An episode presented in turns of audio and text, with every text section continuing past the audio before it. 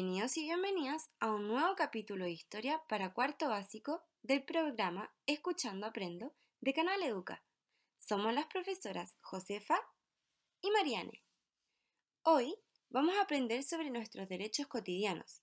Recuerda que puedes tener a mano tu cuaderno de historia, un lápiz y una goma para anotar ideas importantes de lo que aprendamos hoy. La ruta de aprendizaje del programa de hoy es la siguiente. Primero, conoceremos qué son los derechos cotidianos. Luego, realizaremos una actividad.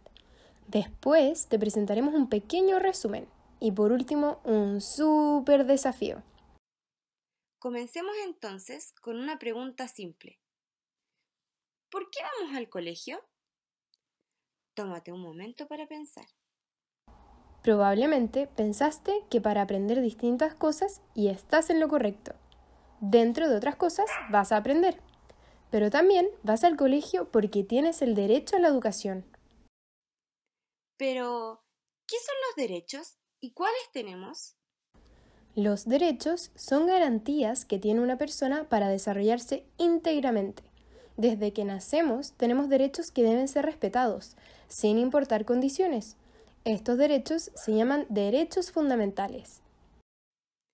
Pero además los niños y niñas como ustedes son sujetos de derechos especiales que tanto los adultos como el Estado deben garantizar. Estos derechos se encargan de que cada niño y niña tenga protección, cuidado y un buen desarrollo. Es importante que se cumplan, ya que si no se cumplen influyen negativamente en el futuro de ese niño o niña. ¿Se pueden imaginar algunos ejemplos de derechos de los niños y las niñas? Están mucho más cerca de lo que crees. Como puedes haber pensado, algunos de estos derechos son el derecho a la vivienda, derecho a la educación, derecho al acceso a servicios médicos adecuados, derecho a la alimentación, entre otros.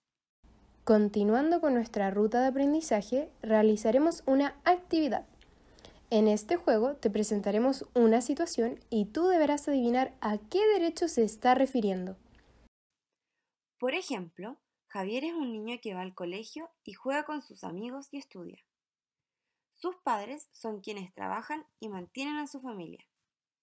¿Qué derecho se está respetando en este caso? En esta situación, a Javier se le está respetando el derecho a no trabajar antes de la edad apropiada, ya que es un niño y no le corresponde. Empecemos entonces. Primera situación. Presta mucha atención. Si Valentina se enferma, su mamá la lleva al doctor. ¿Qué derecho está respetando la mamá de Valentina? Piensa un momento. Excelente. Se está respetando el derecho a la salud.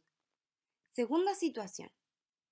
Francisco asiste todos los días al colegio. ¿A qué derecho nos referimos?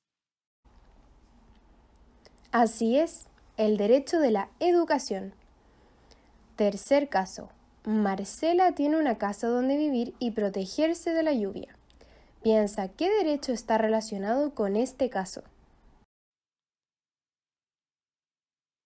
Muy bien, el derecho a la vivienda. Última situación.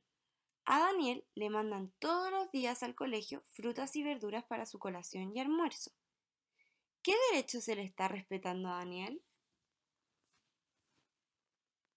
Correcto, el derecho a la alimentación. Han hecho un muy buen trabajo identificando los derechos cotidianos en las situaciones anteriores. Siguiendo con nuestra ruta de aprendizaje, tenemos la síntesis o resumen de lo visto hoy. Hoy aprendimos que los derechos son elementos que permiten que una persona se desarrolle íntegramente, porque regulan las relaciones humanas. Estos deben ser respetados por cualquier persona u organismo. También aprendimos que los niños y niñas tienen derechos especiales y que existen distintos tipos. Por ejemplo, el derecho a la salud, a la vivienda, a la alimentación, el derecho a vivir en familia o a la educación. Finalizando con la ruta de aprendizaje, les tenemos un desafío final. Los y las invitamos a buscar en las noticias, en el diario o en la televisión distintos derechos que puedan estar siendo vulnerados, es decir, no respetados, y anótenlos en sus cuadernos. Además, propongan una solución para cada uno de estos derechos vulnerados. Por ejemplo, si te diste cuenta de que se está vulnerando el derecho a la vivienda, crea un plan para que ello no ocurra, como lo hace la iniciativa Techo para Chile. Te invitamos a usar tu ojito crítico y mucha imaginación. Hemos llegado al final de este programa. Han hecho un excelente trabajo. Muchas gracias por aprender una vez más con nosotras.